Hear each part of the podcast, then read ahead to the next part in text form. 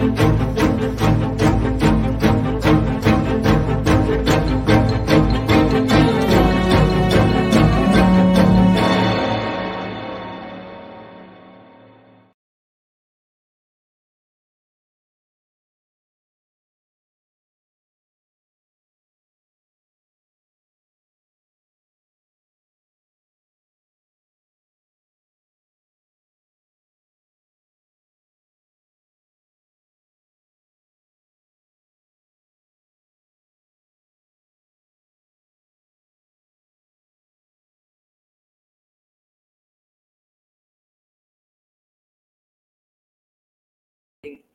Buenas noches, bienvenidos todos una vez más a este programa la, la cultura de show Shade.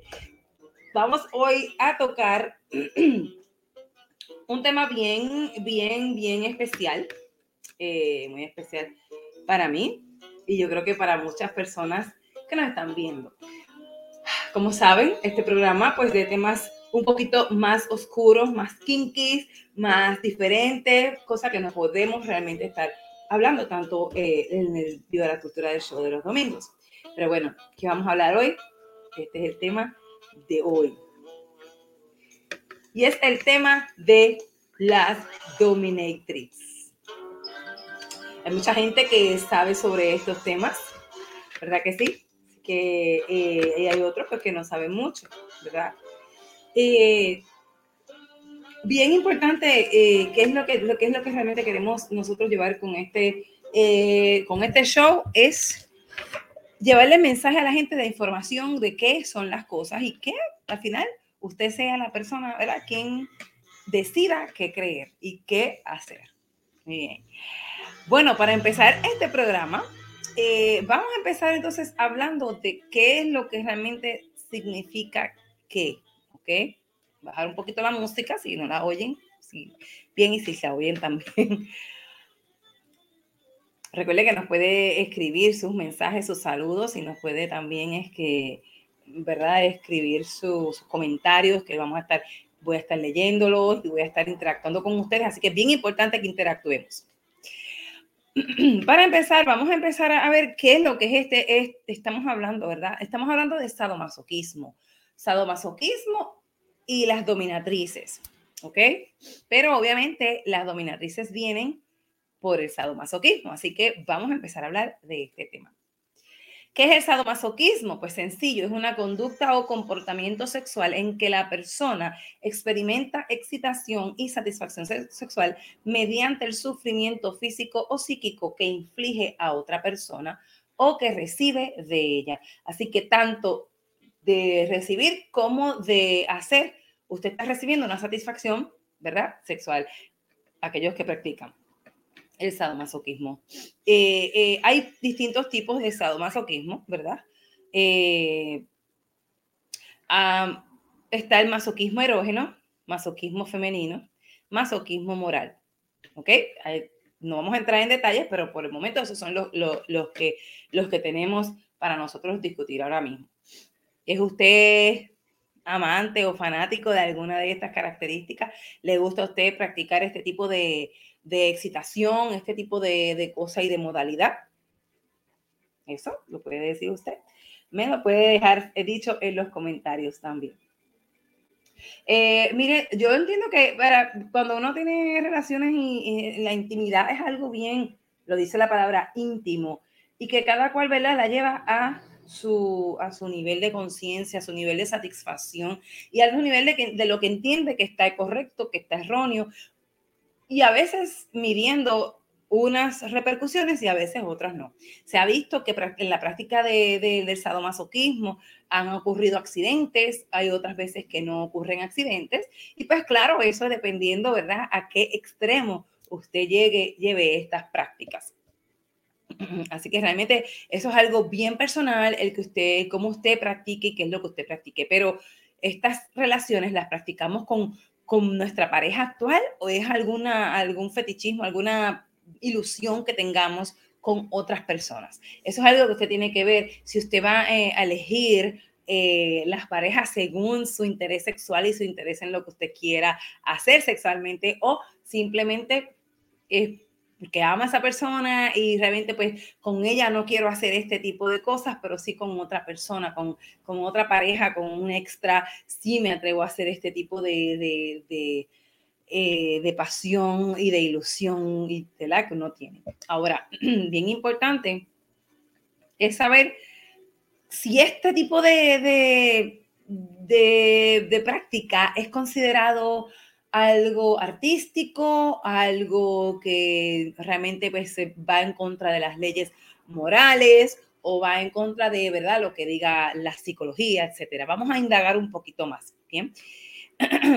Eh, ya sabemos, obviamente, que eh, en las relaciones sexuales hay una infinidad de prácticas, lo que estamos hablando, y nos ayudan a explorar nuestro cuerpo y alimentan nuestro deseo, ¿ok?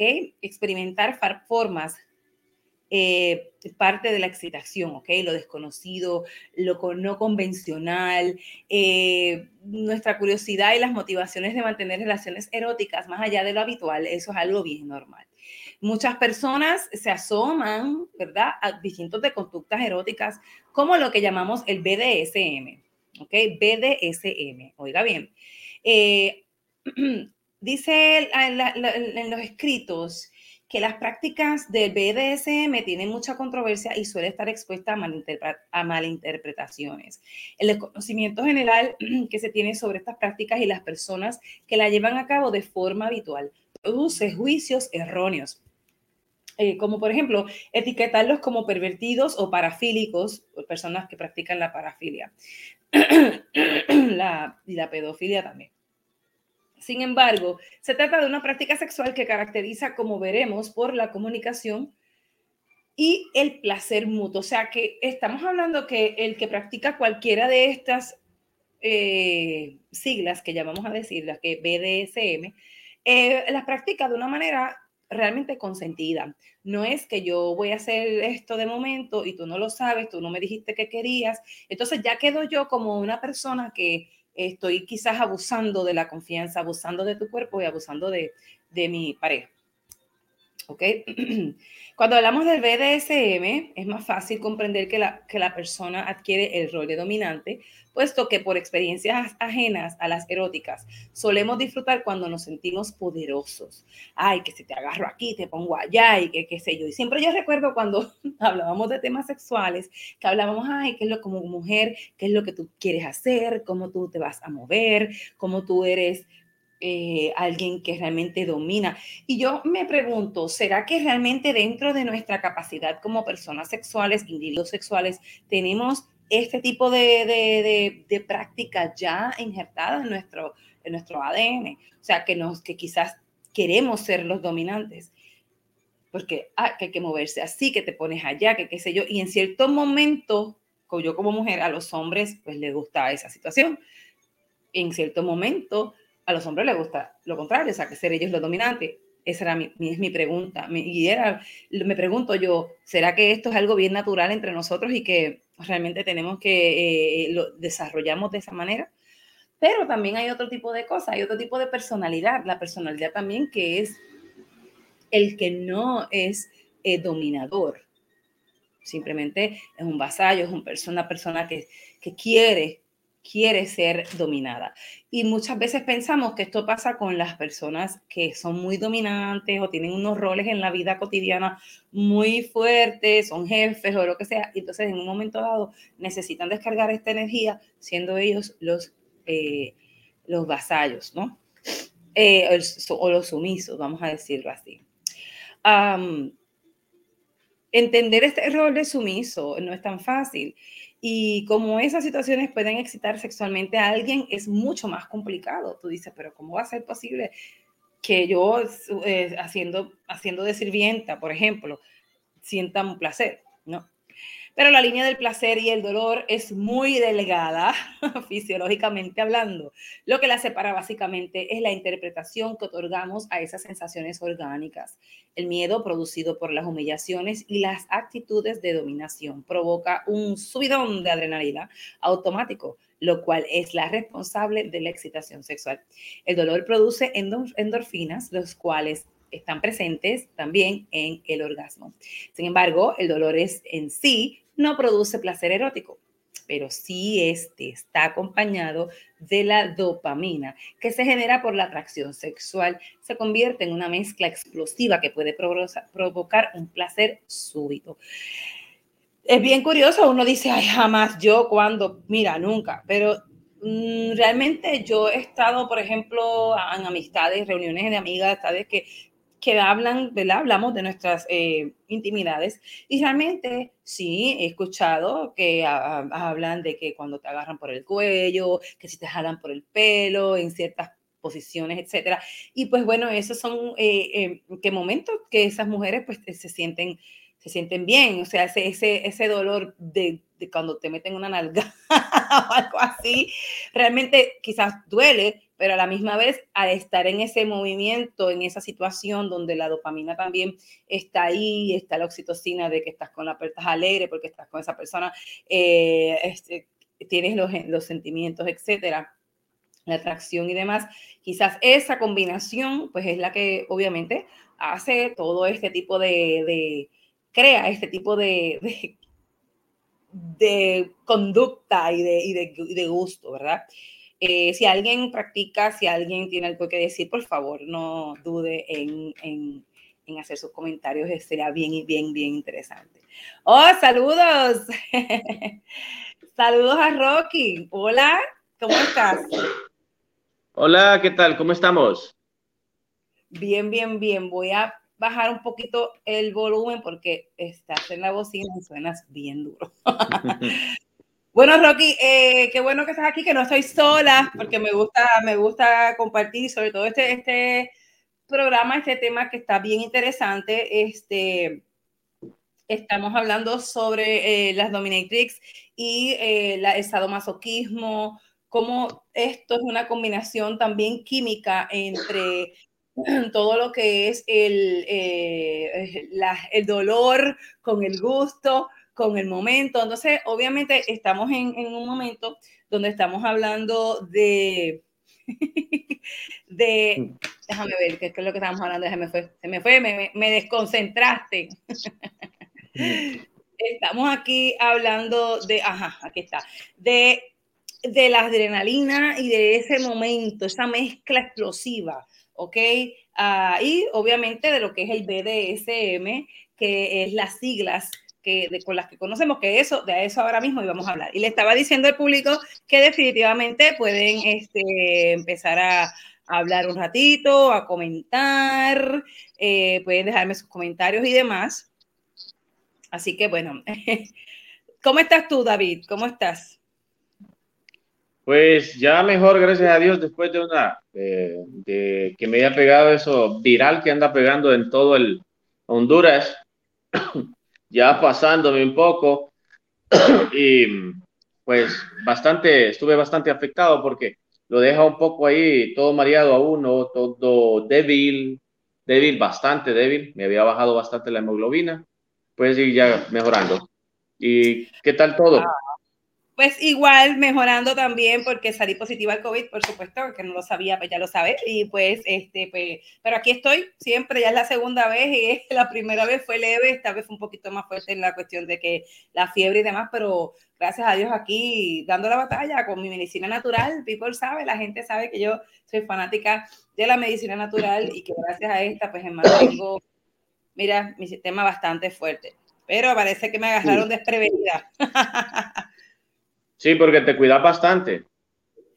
Pues trato, trato, trato.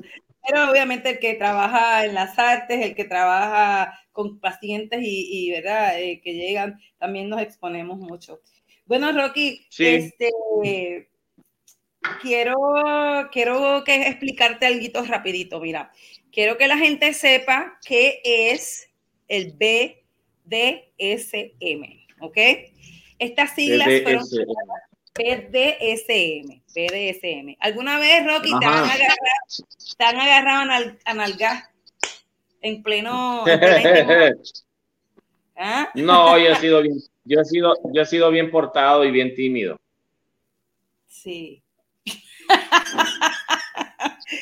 Con esa carita no me la creo, pero vamos a darte el voto de, de, de, la duda, el beneficio de la duda. A ver, bueno, Eh, el BDSM, estas siglas fueron creadas en 1990 y responden a una serie de conceptos, ¿ok? Que vamos a aclarar y que vamos a aclarar, ¿ok? La B de bueno, ¿verdad? Es un término asociado a las ataduras con cualquier elemento de restricción. ¿Ok? Le llaman bondage, ¿verdad? Históricamente se ha utilizado para referirse al vínculo entre amos y esclavos o feudales y vasallos. Las prácticas eróticas relacionadas con el bondage son propiamente las que establecen roles de poder asimétricos, o sea, de igual manera. O sea, que te amarran las manos, los pies, te ponen así como lechoncito o te ponen así como, como cuando te ponen un pillo y los amarran. Y entonces muchas veces lo que hacen es que hacen juegos eróticos, ¿verdad? Dentro de, ese amarre, como el que, te tienen. Oh, vale. sí. La D de dedo. La D de dedo. Esta significa disciplina o dominación. ¿Ok? El, dominador te da una, te, te, hace hacer cosas, ¿verdad? Y te manda. O sea, te da una, tienes que tener disciplina y la persona te domina y te manda a hacer sus cosas, ¿verdad? Estos conceptos relacionados son con la persona que ejerce el rol de poder, actuando según sus deseos y mandatos, dominación, a través de reglas, castigos, adiestramientos, etcétera. Hay personas, y yo he visto en películas que hay personas este, que eh, son, le dicen, tienes que, tienes que arrodillarte, tienes que hacer esto, no, párate, no hables, silencio. Entonces la otra persona, el vasallo, es el que está en silencio y tiene que hacer lo que la persona dominante diga, ¿ok? La sumisión, la S, la S tiene, varios este, significados también, y es sumisión y sadismo. Eh, ah. La sumisión, estoy aquí ah, compartiendo un poco también. La sumisión eh, se caracteriza por la obediencia, dejando que se actúe sobre el propio cuerpo. O sea, haz de mí lo que tú quieras. Cuando tú le dices a alguien, haz lo que tú quieras, es haz lo que tú quieras. Así que tenga mucho cuidado cuando dice eso a otra persona. y obviamente... Se respetan. exactamente. Eh, tiene que respetarse también. Esta cuestión es de respetar, de respetar pero está sometido a lo que el dominante diga. El sadismo. Se respeta esa, se respeta su misión y esas reglas. Sí, de hecho, a, principio, a principio, este, a principio del programa hablamos de, que este tipo de, de práctica del sadomasoquismo es una práctica consentida. O sea, yo no puedo hacer agarrar a mi marido y amarrarlo ahí en, la cama o en la ventana o donde sea, eh, sin su consentimiento, porque entonces yo estaría violando, ¿verdad? Eh, quizás su, manera de pensar o su manera de, él tener una, eh, un gusto, ¿verdad? Este, una satisfacción en la relación. Y realmente pues, eso también hay que respetarlo, ¿no? Claro. Hay que respetar todo. Si no, no se convertiría en placer. Exactamente, exactamente. El sadismo, este placer, nace causando, oiga bien, dolor, ¿ok? Humillación o incomodidad a otra persona. Escuche bien, que acepta esta situación. O sea, si tú no aceptas esta situación, no podemos llevarla a cabo. El sádico eh, cuida en todo momento a la persona a la que está ejerciendo estas prácticas. No debemos confundirlo con el sadismo criminal o malintencionado que se ejerce para crear situaciones desagradables. ¿Ok? Así que todo lo que te voy a, a, pellizcar aquí, tú tienes que saber que te voy a y, saber hasta qué punto tú, quieres. Yo lo voy a hacer hasta un punto, ¿no? El dominador lo hace hasta un punto que tú quieres. Eh, no voy a estar pellizcando que bote sangre si tú no te sientes cómodo con eso, si te estoy haciendo daño. ¿Ok? Esa no es la idea. Masoquismo es el placer cuando se adquiere a través del dolor, humillación o incomodidad. Hay personas que uno dice, pero ¿cómo yo voy a encontrar placer siendo humillada? Que eso es lo que hace que me duele el pero hay personas que lo necesitan para mantener un balance psicológico en su vida. Es lo que yo entiendo, ¿verdad? Todas estas prácticas comparten ciertas premisas que deben ser consensuadas por los actores, los cuales decidirán los límites a lo que se está dispuesto a llegar ejerciendo cada rol en una actuación voluntaria, oiga bien, voluntaria, y pueden ser detenidas en cualquier momento por cualquiera de los participantes. O sea, tú puedes, calladito, calladito, puedes decir, ya no quieres hacerlo, pues ya. Y uno tiene que respetar, el otro tiene que respetar, porque si no, se convierte en un conflicto, ¿verdad? Y eso no es lo que queremos. Eh, obviamente, eh, dentro, si utilizas utilizar este BDSM dentro de tu repertorio de conductas eróticas, puede convertirse en una experiencia muy placentera por el simple hecho de que experimentar algo nuevo, o sea, que quieres hacer algo diferente. Esto no te convierte en un pervertido, pero sí podrás descubrir muchas cosas de ti mismo que quizás desconocías. Eh, todo depende de las ganas que tengas de experimentar con tu pareja. Así que, ¿qué te parece esta información tan, tan interesante? ¿Te parece? Bastante. Yo no, veo, que a ti la cara sea como que de interesante. Y yo así, ah, y yo, así ve. Tienes que tomar nota. tomar nota. Me abriste los abridos. Ay, Dios mío, te oíste, te oí, te oí los abridos. Qué bien. Bueno, vamos entonces, que quiero, quiero que vayamos a, hablar sobre, sobre ciertas, ciertas áreas. Vamos a, la, vamos a la historia un momentito, vamos a la historia.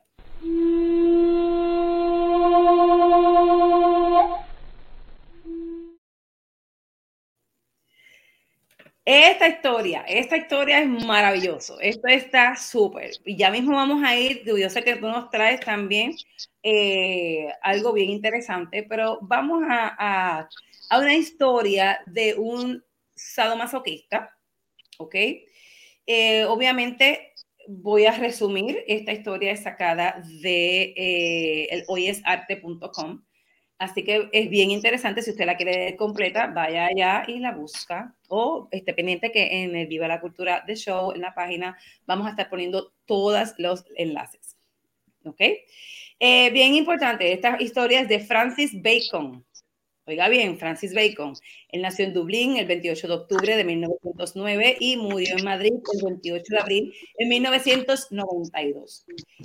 Este hombre tuvo una vida de excesos sus conocidos excesos alcohólicos en el Colony Room Club del Soho indonesiense, de su carnavalesca y ruidosa generosidad y ruinosa, porque se arruinó también.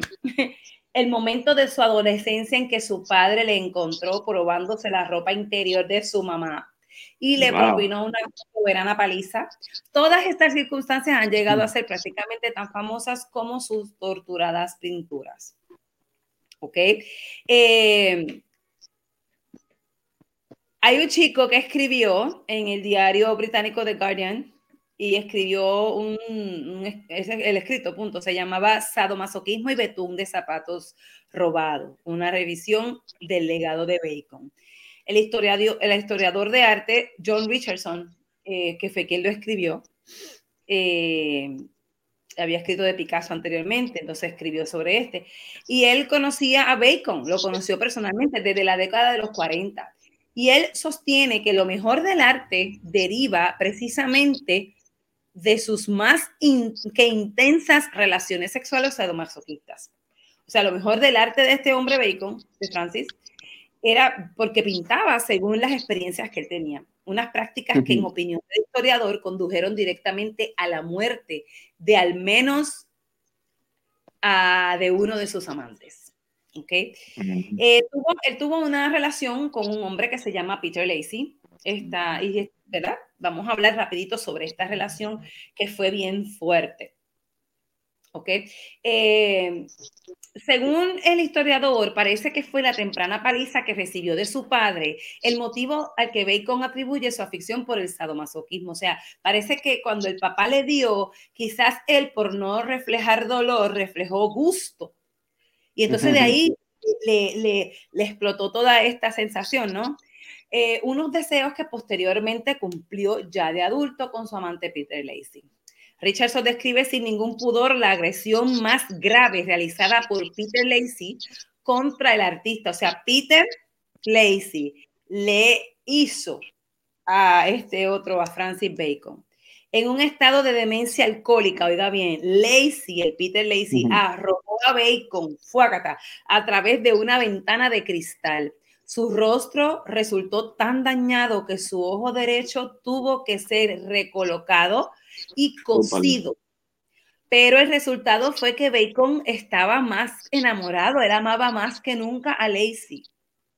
Durante semanas no pudo perdonar a un amigo que tenía, Lucian Freud, a, Freud, sus reproches hacia su torturador. O sea, porque todo el mundo decía, pero ¿cómo va a ser posible que te dejes hacer eso, verdad? Porque uno como amigo se preocupa. Eh, afortunadamente, Peter Lacey se trasladó a Tánger luego de eso y pues se dejaron. Y bueno, y quiero mostrar, voy a tomarme el atrevimiento de mostrar rápidamente la foto, el dibujo que hizo eh, Francis Bacon eh, de sí mismo.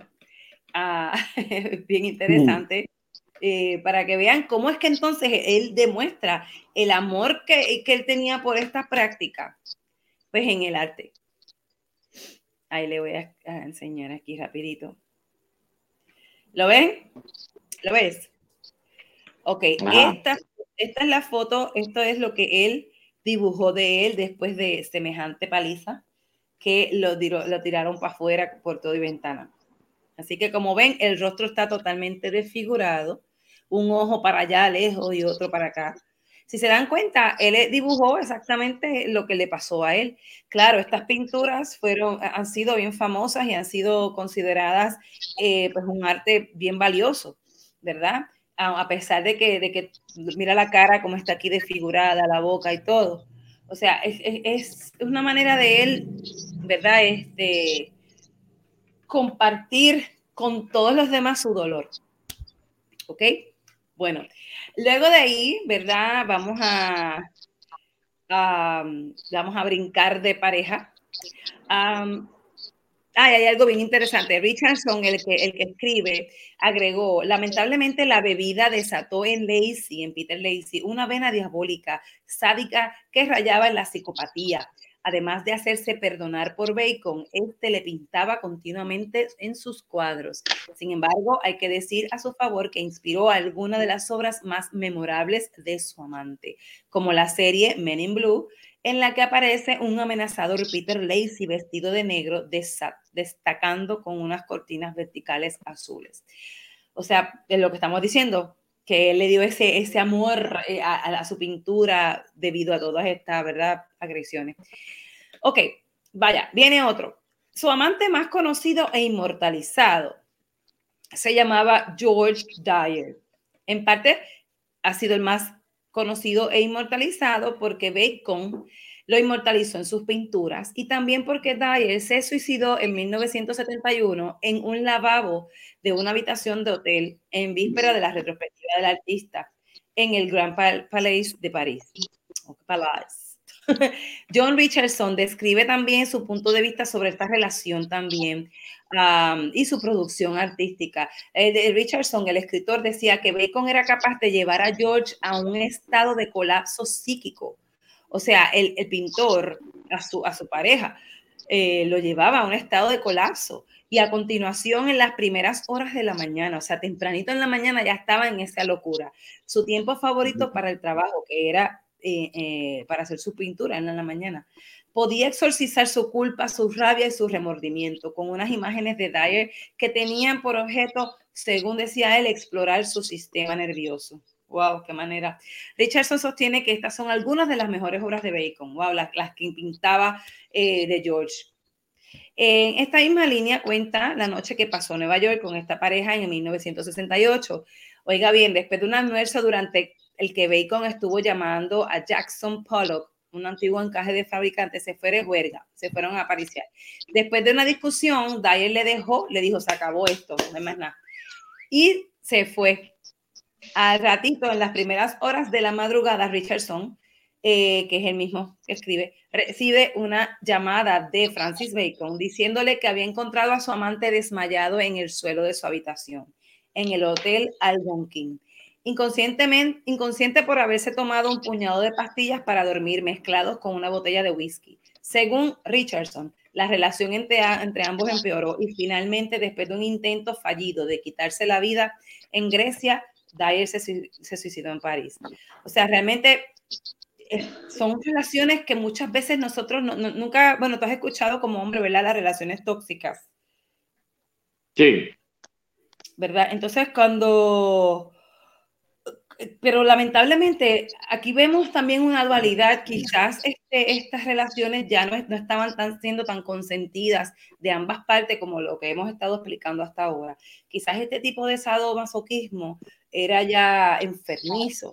Eh, y entonces ya no se podía, ya no, no, no, podían vivir en paz, porque entonces tiene que haber ese caos en la vida de este pintor, que es lo que entiendo yo, eh, para poder él llevar su arte. Okay. Problema psiquiátrico más que todo, eh, personas que, que, se encuentran, que tienen un vacío y, no, y, no, y buscan la manera de saciar o de llenar ese espacio.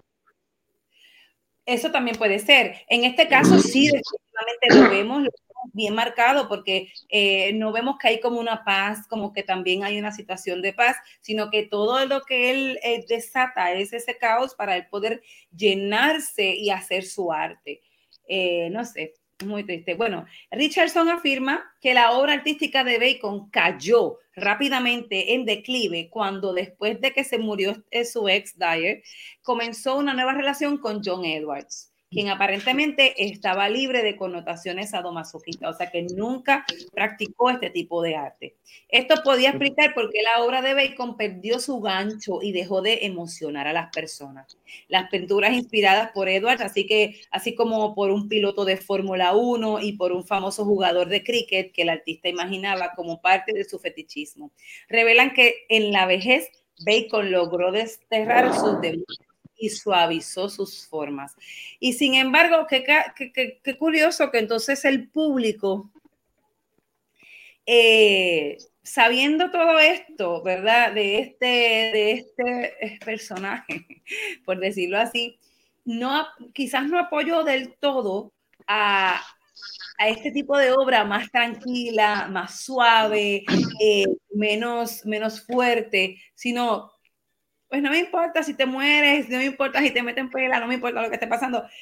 Eh, me gusta cómo estás pintando y eso es lo que quiero para mi, para mi sala o para lo que sea. Como que eh, eh, la gente, a veces el público somos un poco cruel, porque realmente ya no vemos que están realmente hablando de, un, de una relación que, que tengas lo que tengas en tu intimidad, pues no es, no es una relación fructífera, como podemos ver. La gente, bueno, más bien lo disfrutan, disfrutan ver esas cosas sí, la gente le gusta, la gente es morbosa, entonces después te van a criticar por ahí. Mira, fulanito, que somos, el, ser humano es un poco hipócrita en ese aspecto, ¿verdad? Y qué triste. que estamos así. Recuerden, amigos, que nos pueden buscar en Twitch, el que tenga twitch.com, ahí estamos reproduciendo los programas de Iba la Cultura Shade, entre otros, y también mm. en YouTube, por supuesto, y en Twitter. Este programa no se pasa en Facebook al momento. Gracias. Y Vamos a ver, ¿qué más? ¿Qué más tenemos? Ah, eh, ahora que quiero que, el chico aquí, eh, el co-host, eh, aquí nos cuente un poquitito sobre el personaje, este personaje del el día.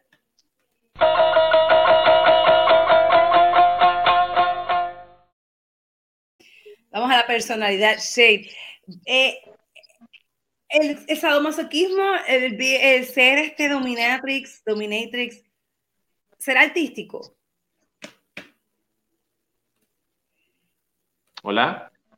Sí, a ti te pregunto. Oh, ¿será artístico? Sí. Bueno, así, así, como lo has comentado, así como lo has, eh, eh, nos has dado un poco del artículo de la historia de, de, este personaje famoso que, que, era artista, que se inspiraba a través de, de lo, lo, que vivía él, lo que le apasionaba, pues eh, artístico es un poco complicada esa... Eh, poco complicado. Sabría decirte, la verdad, de artístico que, que podría tener. El dominatrix, la mujer o el hombre también que, ¿verdad? que, que se viste, que el que, el que ah, dice que hacer. yo veo que pues muchas personas lo hacen también como una forma de trabajo. Eh, yo entiendo que hay, por ejemplo, mucha gente que habla y que las, yo te llamo para que, se te contrato para que seas mi dominatrix. Eh, entonces, me pregunto yo, ¿será esto lo harán como un tipo de arte, como un tipo de, de soy actor, soy actriz? Es algo bien, mm. bien, bien impresionante. Bueno, aquí tengo un artículo de una persona. Ajá. Ajá. Es que, bueno, el que se ha hecho se convierte en, en trabajo, decís, eh, que, que se visten de cierta manera para complacer y así desde punto de vista sexual eh, ofrecen ese, ese servicio. Eh, artístico, yo le veo artístico porque de cierta manera tienen una inspiración y se inspiran, se visten, inventan un personaje, etc. Desde, ese punto de vista se convierten en, una, en un actor. En un actor. Porque, porque están personificando a alguien.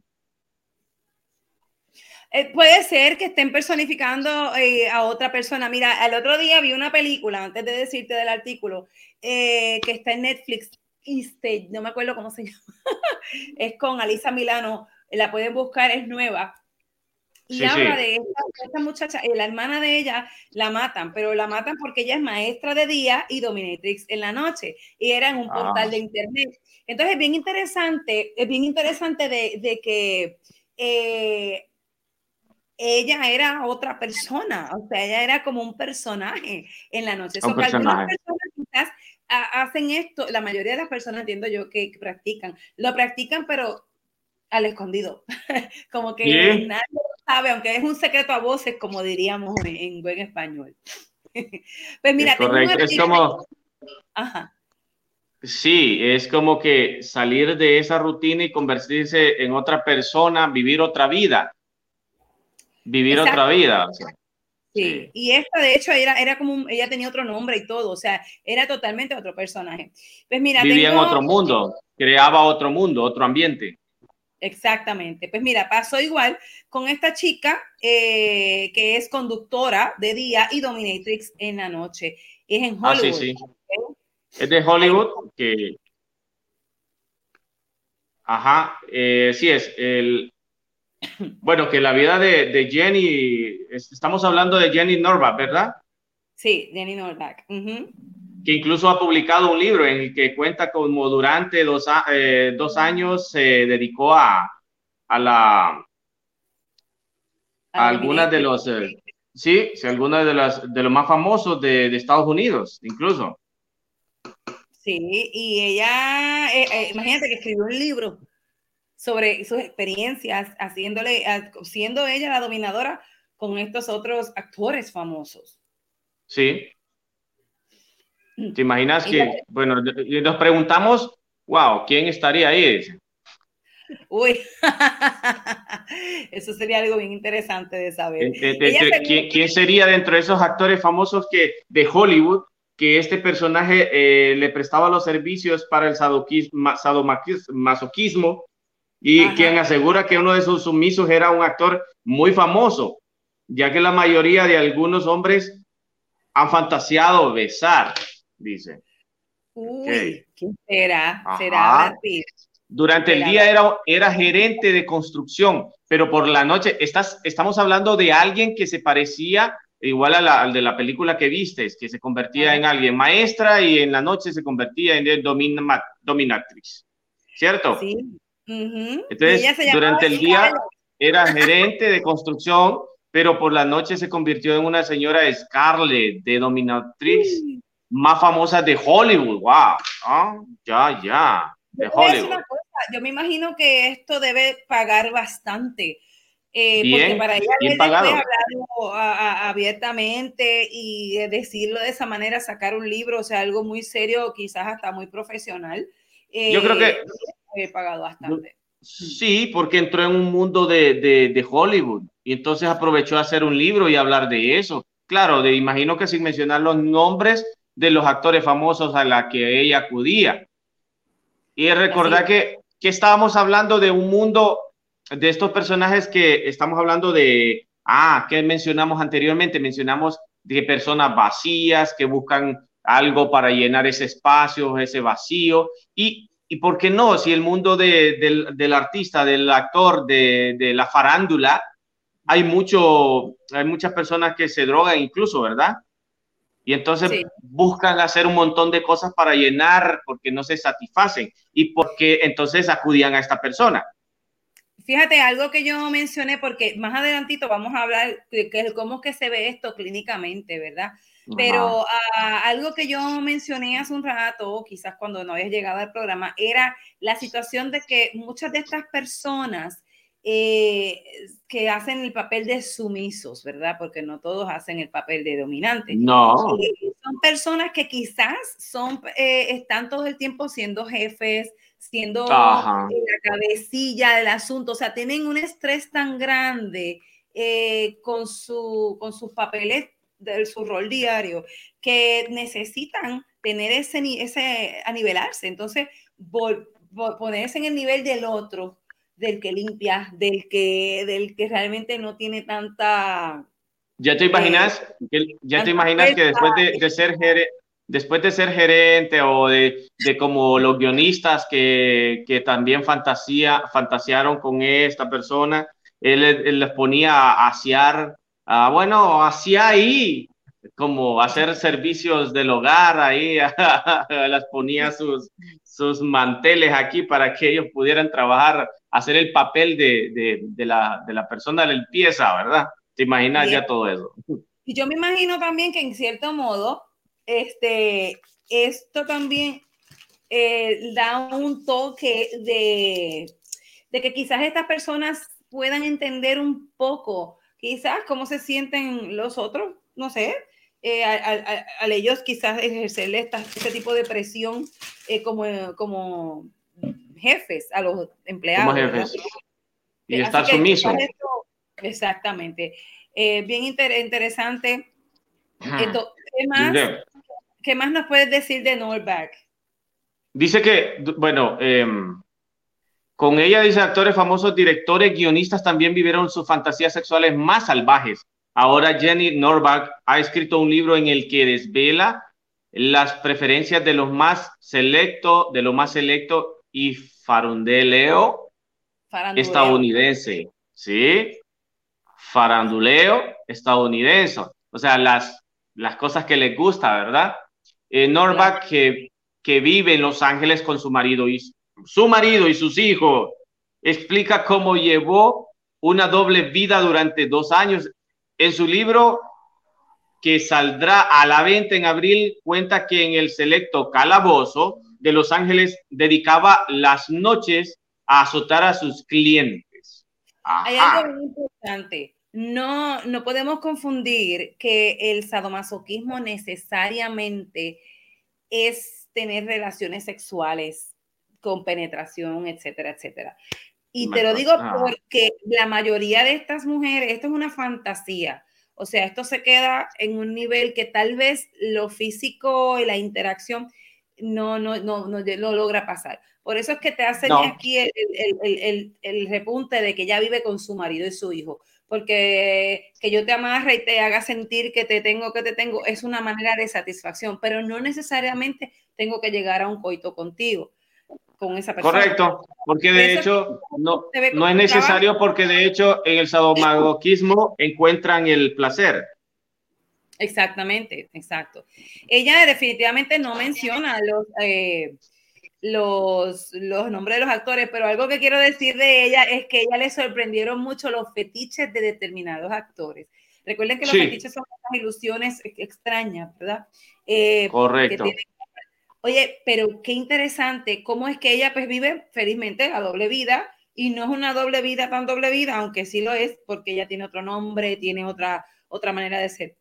Eh, y es algo que puedes explicar clínicamente, ¿verdad? No es algo que, que ¿verdad? Te estés vendiéndote. no sé, yo no lo veo, yo no lo veo, lo veo, no lo veo.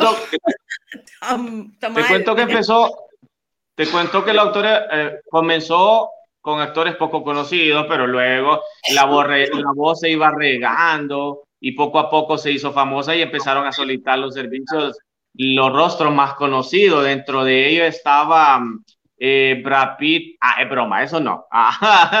ya, eso ahí. y, ya se les encendió ahí, el, ya, ya encendieron el oído. ¿ah? La famosa empezaron a solicitar servicios conocidos de la industria cinematográfica.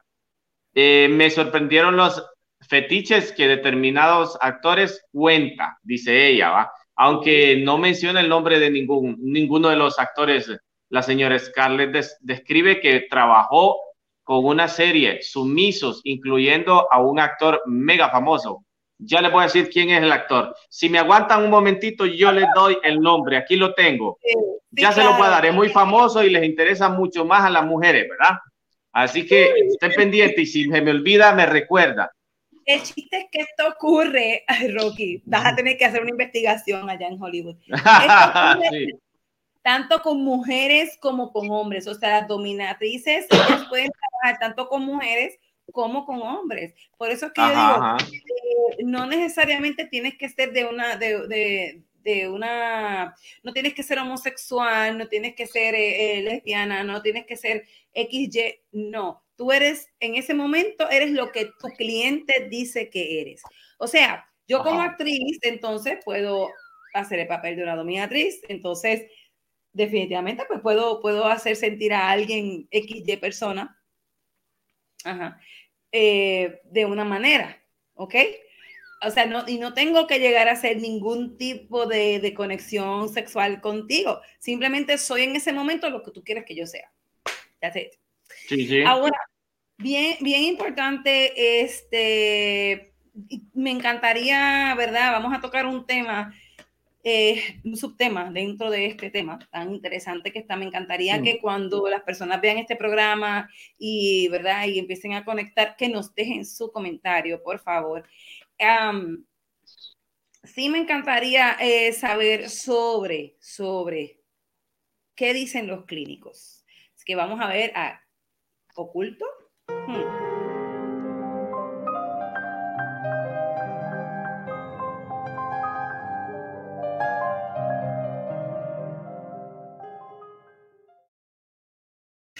¿Qué hay oculto? Vamos a ver qué hay oculto dentro de esta situación.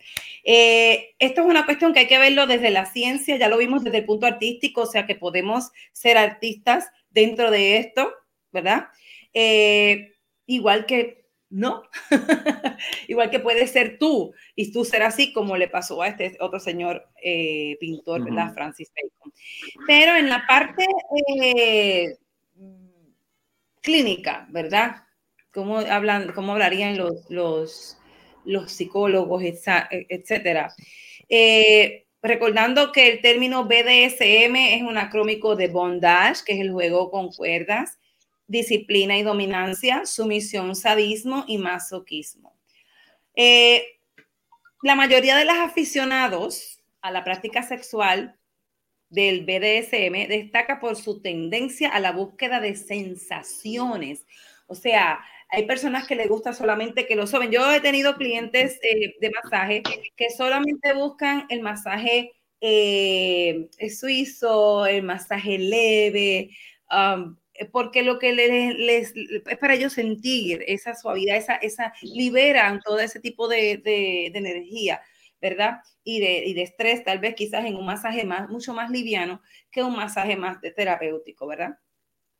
Eh, se trata de personas que tienden a ser más responsables, extrovertidas, abiertas a nuevas experiencias, pero menos neuróticas.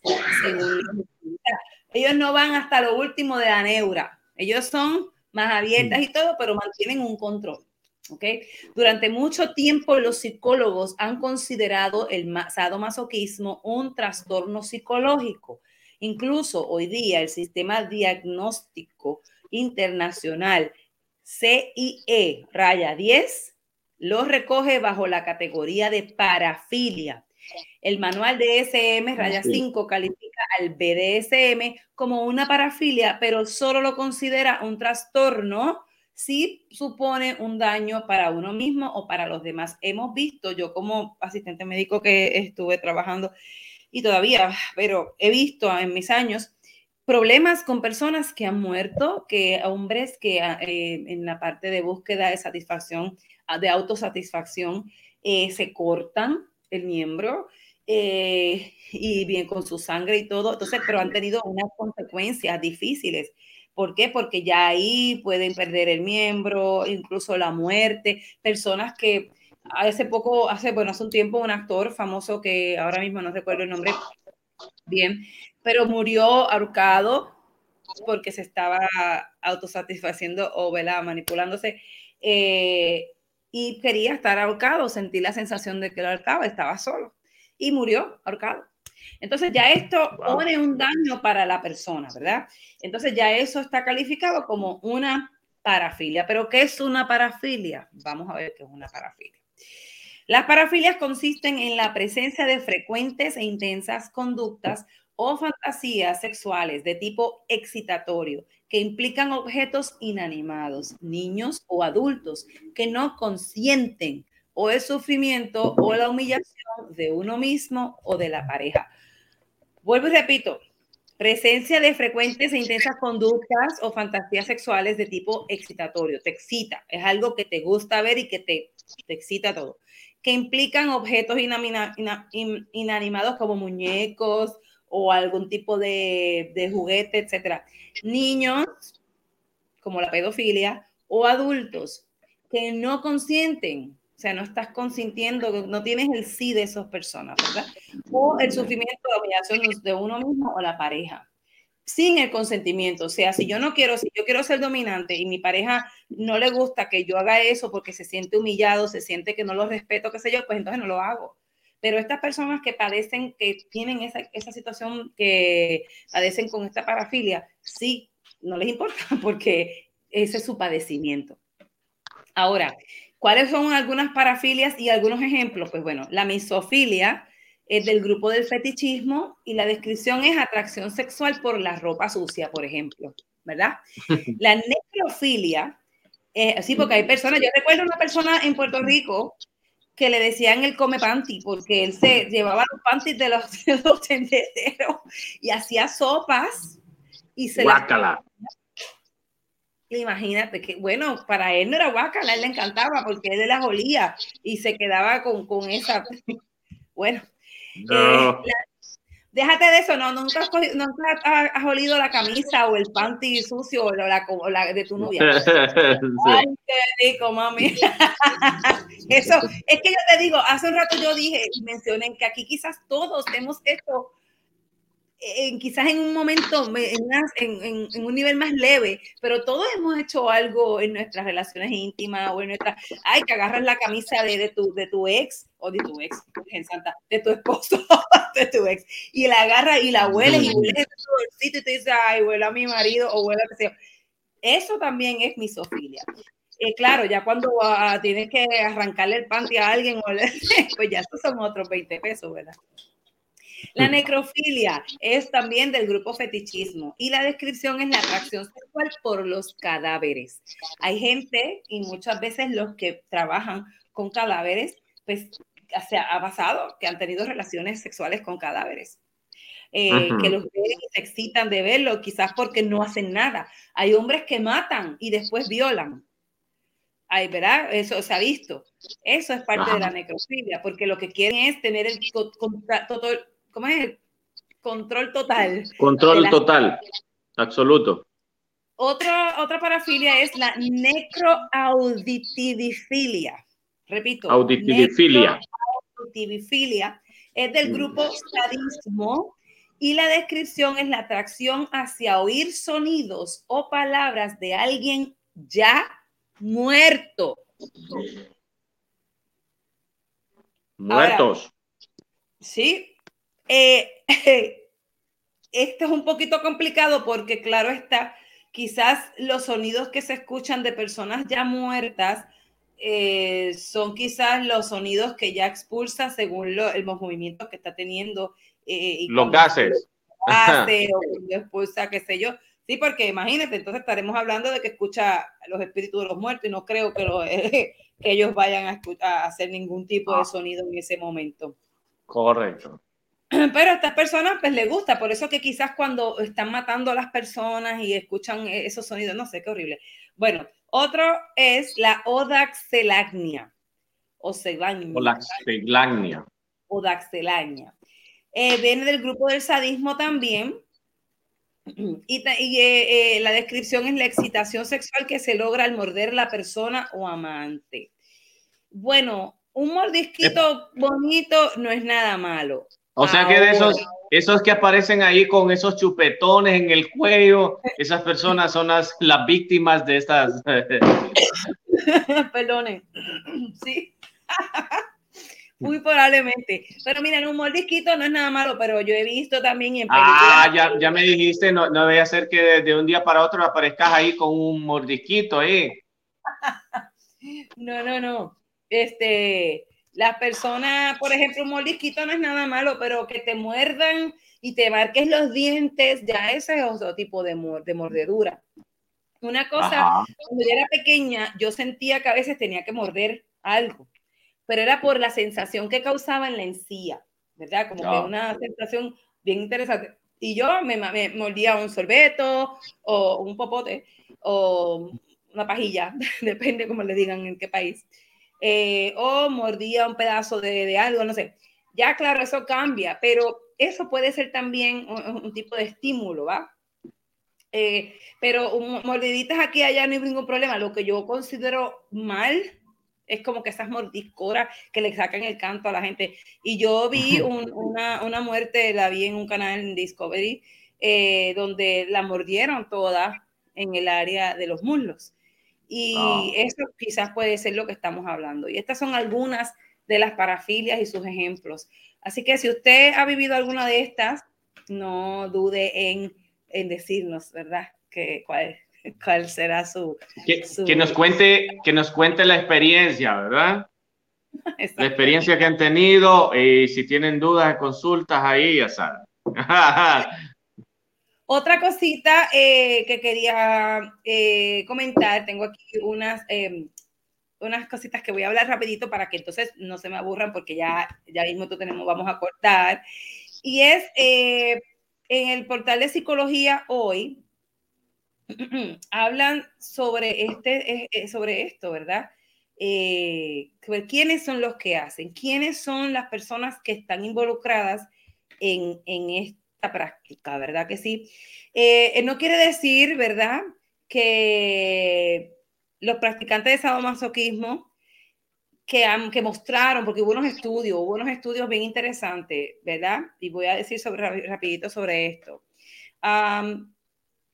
hicieron un estudio donde le preguntaron a una amplia muestra de, de australianos si habían estado involucrados en el bondage o sadomasoquismo en los últimos 12 meses. Solo el 1.3% de las mujeres y el 2.2% de los hombres dijeron que sí. En el punto más alto, Christian Joyal y sus colegas le preguntaron a más de 1.500 hombres y mujeres sobre sus fantasías sexuales y el 64.6% de las mujeres y el 53.3% de los hombres reportaron tener fantasías de ser dominados sexualmente y 46.7% de las mujeres y el 59.6 de los hombres reportaron fantasías sobre dominar a alguien sexualmente. En general, probablemente podemos concluir que una minoría sustancial de hombres y mujeres fantasean acerca de participar o hacer el sadomasoquismo. ¿Estarán enfermos estas personas? Bueno, para Freud, para, para Freud o Freud, la respuesta era un claro sí. Cualquiera que se interesara en el sadomasoquismo necesitaba tratamiento, claro, un tratamiento que por coincidencia solo él o sus colegas podían proveer. Pero las investigaciones recientes nos cuentan una historia distinta.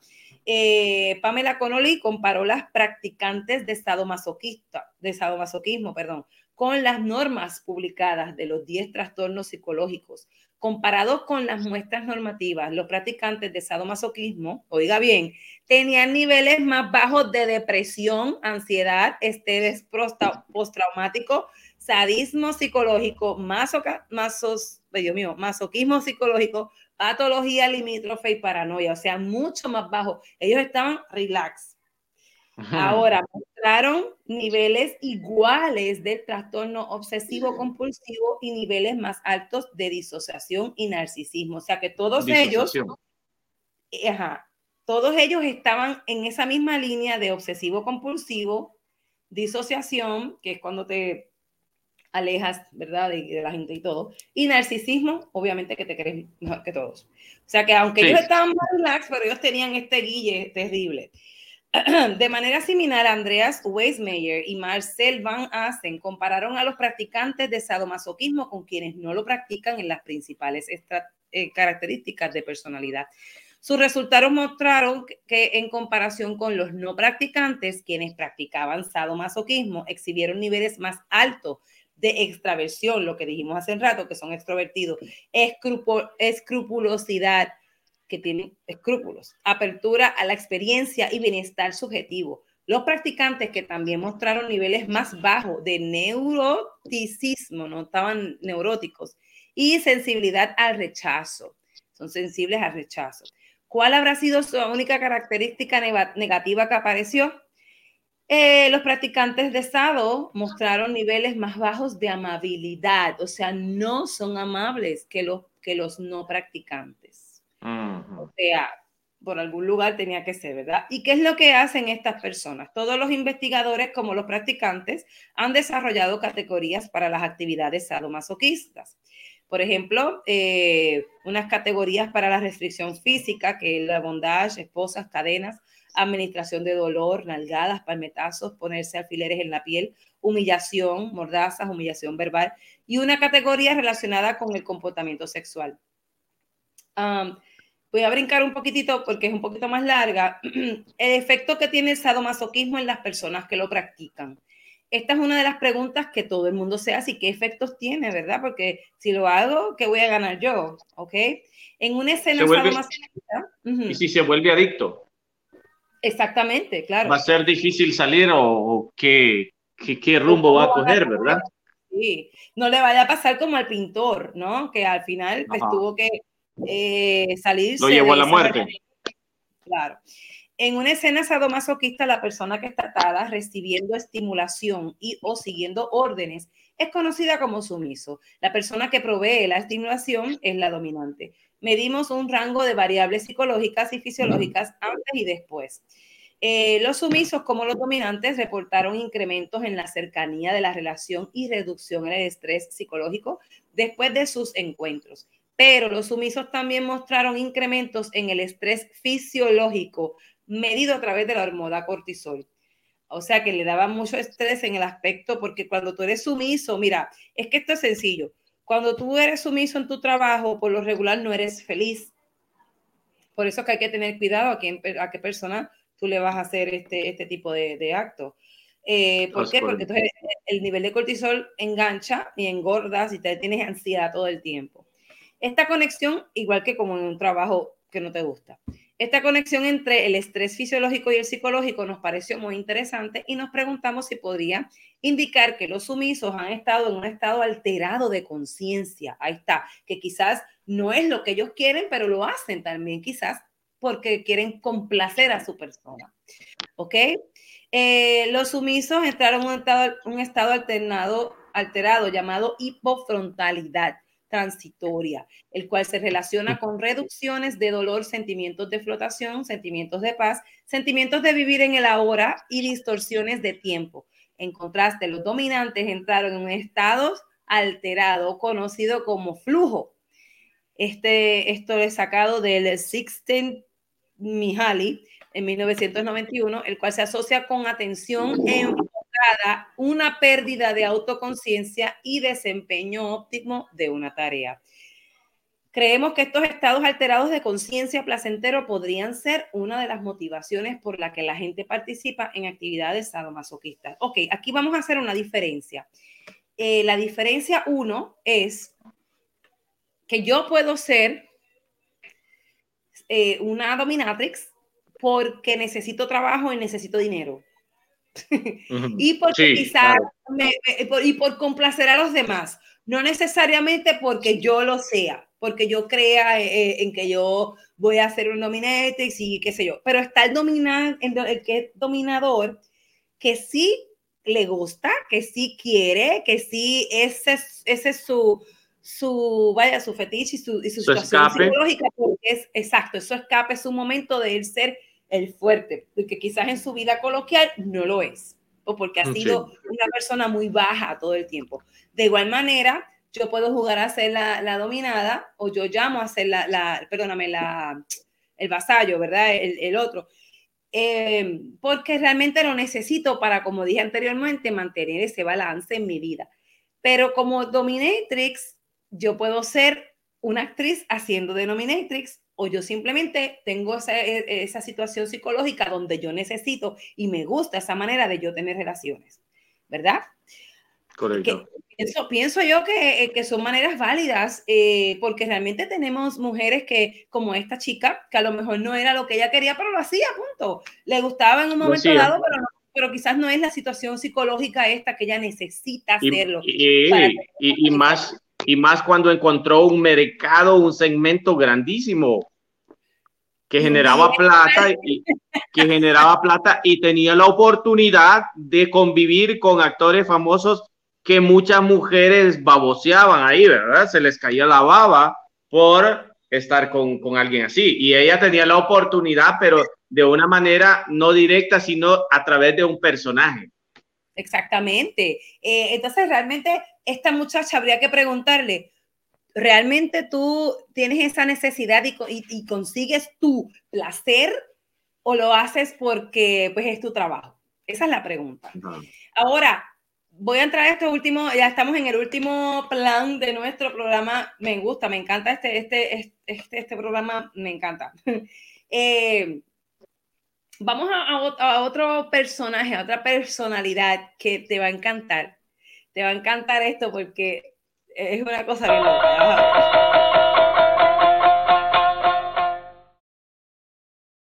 Esta última personalidad, Shade, voy a hacer eh, no voy a leerlo todo porque realmente es una historia, pero solamente les voy, es de Vanity Fair. Y quiero que ustedes vean un poquitito desde la foto. No voy a decir nada, pero voy a, enseñarles la foto.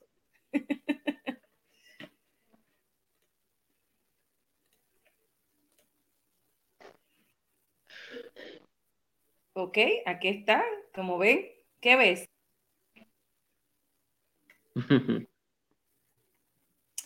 Aquí vemos a esta señora, ¿verdad? A la abuelita. Una señora como, como vestida de monja.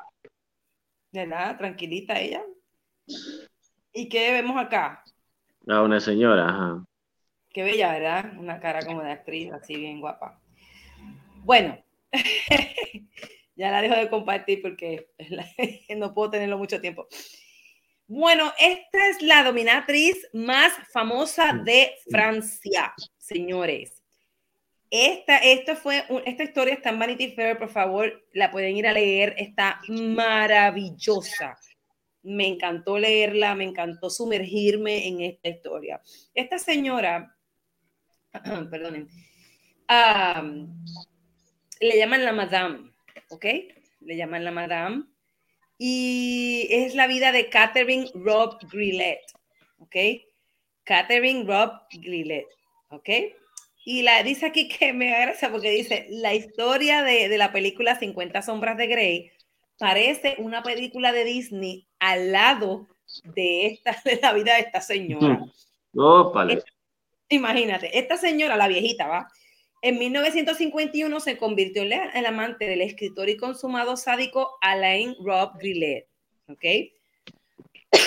Disculpen. Eh, con quien más tarde pues se casó, ¿ok? Hoy, ella es una viuda de 83 años. Es la dominatriz más famosa de Francia. Eh, ella vive en un castillo del siglo XVII, donde Rob Grillet, ella lleva a cabo algunos de sus rituales, porque le dicen así rituales. Tony Bentley, que es el escritor, se adentra en este mundo de una marquesa de Sade moderna. Su relación con Beverly Carpentier, porque ella tiene ahora una relación con una mujer, es mucho más joven, y su viaje de la sumisión a la dominación. Ella fue sumisa, pero Rokutukutu cambió.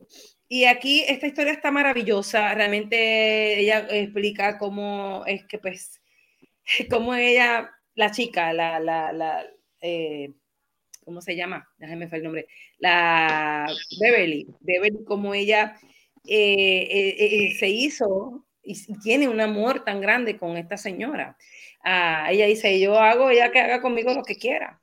Ella hace conmigo lo que quiera, lo, ella me, me, pone aquí, me hace allá y que ella es feliz. Incluso el, el, el escritor le dice, pero, pero cuando ya no esté, que, ¿cómo te va, qué vas a hacer tú? Y ella empieza a llorar porque ella la ama, punto. Pero ama, ella tienen esa relación que es todo el tiempo así. Eh, eh, dice aquí este, una frase de ella, y esto es bien importante, hay muchas cosas sobre nosotros que son tremendamente inexactas, dice ella. Hablan de mí como el esclavo sexual de Catherine. ¿ok? Cuando me imagino a una mujer mayor y una mujer más joven y el término esclava sexual, las imágenes que me aparecen en mi mente son grotescas. Como ella, por ejemplo, vestida de cuero y botas y yo encadenada, colgada de las vigas. Ella se ríe a carcajadas mientras me pregunto qué sucede exactamente entre ellas entonces.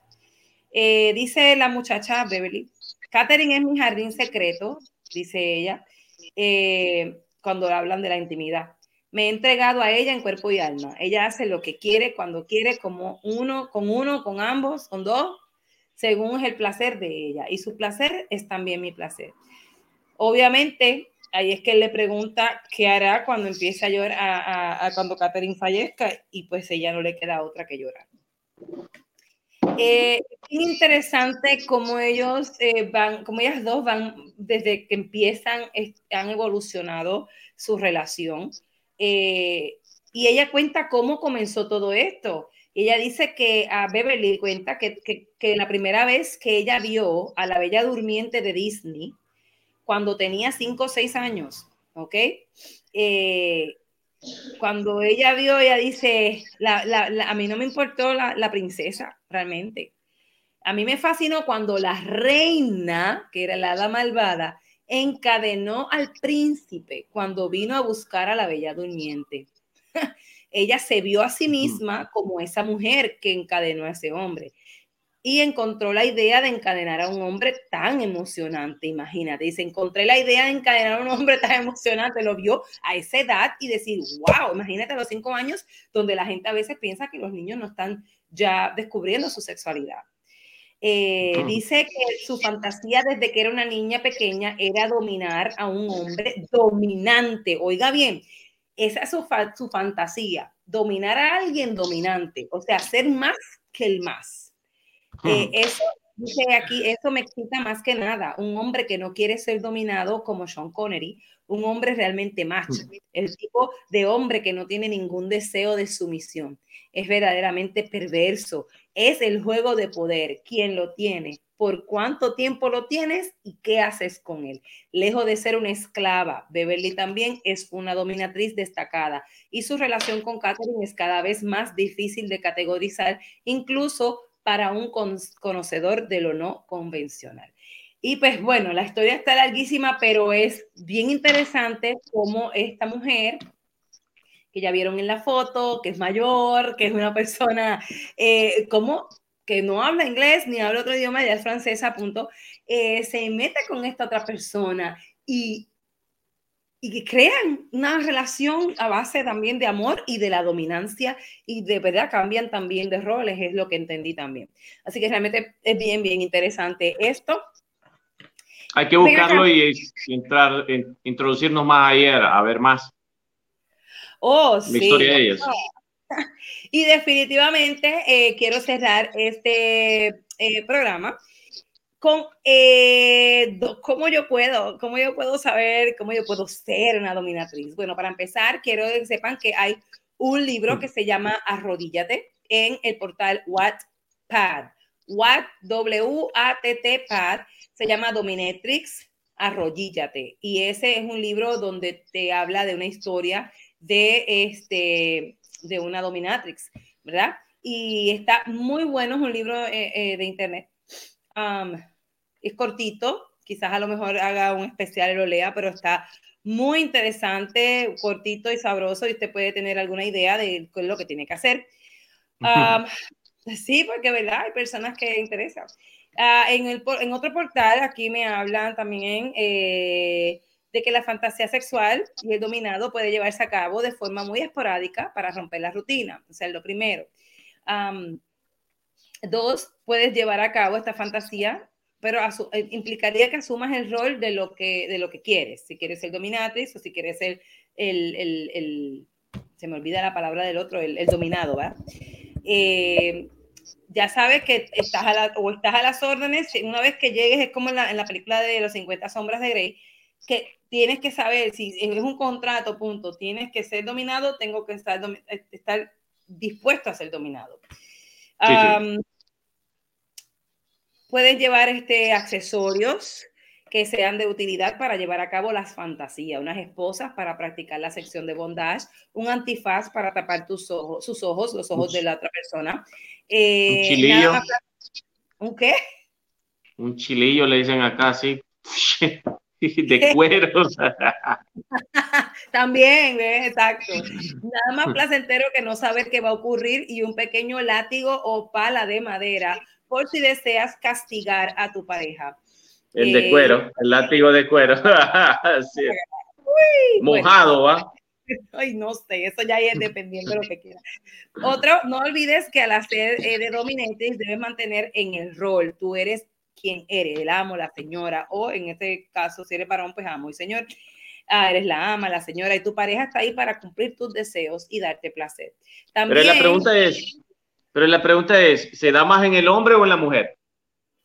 Pues mira, según muchas veces se da que el sumiso es el hombre y el la dominatriz es eh, la mujer, es según lo que he leído, pero eh, hay una gran, un gran porcentaje de que es eh, lo contrario también. Así que hmm, está más o menos para parejo. Hmm. también tu pareja puede recibir placer si te cada pareja es diferente y las dinámicas serán las que ustedes deseen. Si desean ir un paso más allá y realmente practicar con frecuencia el arte de la dominación, entonces en las tiendas eróticas más especializadas en BDSM podrás encontrar accesorios de tipo más profesional, como collares de sumisión, cuerdas para inmovilizar a tu pareja, cadenas, aparatos de suspensión, entre otros. Esta fantasía sexual no debe ser vista como un acto depravado. Se trata simplemente de una situación que puede darle un giro diferente a tus encuentros sexuales, pero que además llegará hasta donde ustedes deseen que llegue tomando en cuenta el placer de ambos. Anímate a probar el conviértete en toda una dominatriz. Y si no te bastó con esto, les cuento que hay una escuela de dominatriz hay un libro, hay unos libros que te dicen cómo ser y obviamente, eh, eh, y también este, hay una escuela en Buenos, en Buenos Aires de Barcelona, perdóname, sí, en la librería, en la calle Buenos Aires de Barcelona hay una librería donde te puede decir dónde, eh, cómo es que se hacen estas situaciones. Y dan unas sesiones informativas, er, de, informativo eróticas sobre sadomasoquismo en esa misma librería. ¿okay? Ah, ya, ya saben, en la librería Bernat de la calle Buenos Aires en Barcelona. Los mojitos de fresa no aplacan el dolor de, los, de las 130 señoras muy refinadas y elegantes sentadas o de pie que van a esas sesiones. Así que ya saben que ahí, dan seminarios y sesiones y les explican cómo controlar y cómo dominar a las esposas. Va mucha mujer, viste, a cómo ser dominantes, porque quizás en la, en la intimidad pues es diferente la situación ya el hombre no es quien, la mujer no es que cocina. Así que ya lo saben. ¿Qué te pareció toda esta información? Ay, se me fuiste. Aquí está. Oh, ya, ahora sí, por accidente salí. Esto es interesante, la verdad que, que mm, bastante interesante, buenas historias, eh, bastante cool, pesadito, pero hay bastantes tabú que hay que ir eh, despejando y es bueno, eh, es bueno conocer de todo un poco, pero bueno, hay que mantenerse ahí, ¿verdad? Nada más para no cometer, eh, ya no, no entrar en ese tipo de espacios, de puertas, ventanas y crear adicciones.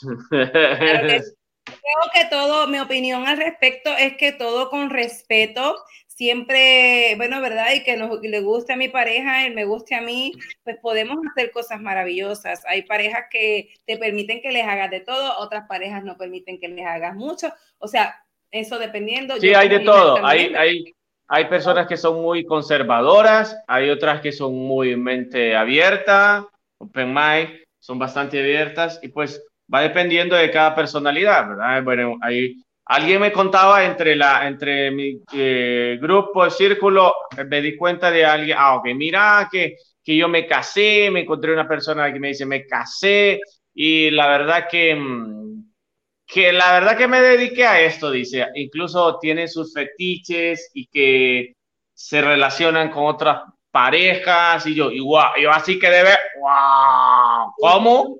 esos son los singles también que, que, que están todos lados y que, y que vaya, pues que... Oíme, y, y es una pareja que tiene hijos, que tiene hijos. Entonces, mira, eso es otro tema. Los también es, una, es un contrato, ¿va? Yo te dejo que el otro sea quien te excite, pero quien termina el coito contigo soy yo. O sea, son, es una situación bien diferente en ese aspecto. Sí, sí. Bueno, pues realmente ha sido todo un placer. Esperamos que este, este programa, que es educativo para que las personas también, eh, y con mucho respeto, ¿verdad? Para que las personas también entiendan que todo también es parte de la cultura, porque esto es parte de lo que se ve a diario. Es la, la cultura oculta, lo que nadie quiere hablar, lo que nadie le gusta escuchar. Pero Algo que no se puede esconder, que está ahí.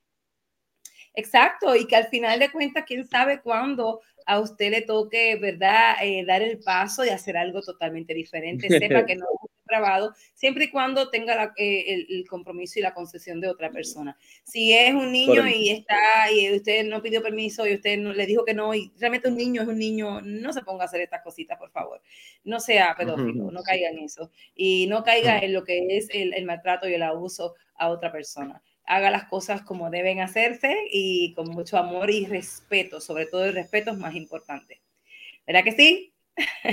Así es. Bueno, pues entonces los dejamos en este Viva la Cultura Shade, donde hablamos de las Dominatrix. Nos vemos la semana que viene con otro tema fabuloso y de la cultura oculta.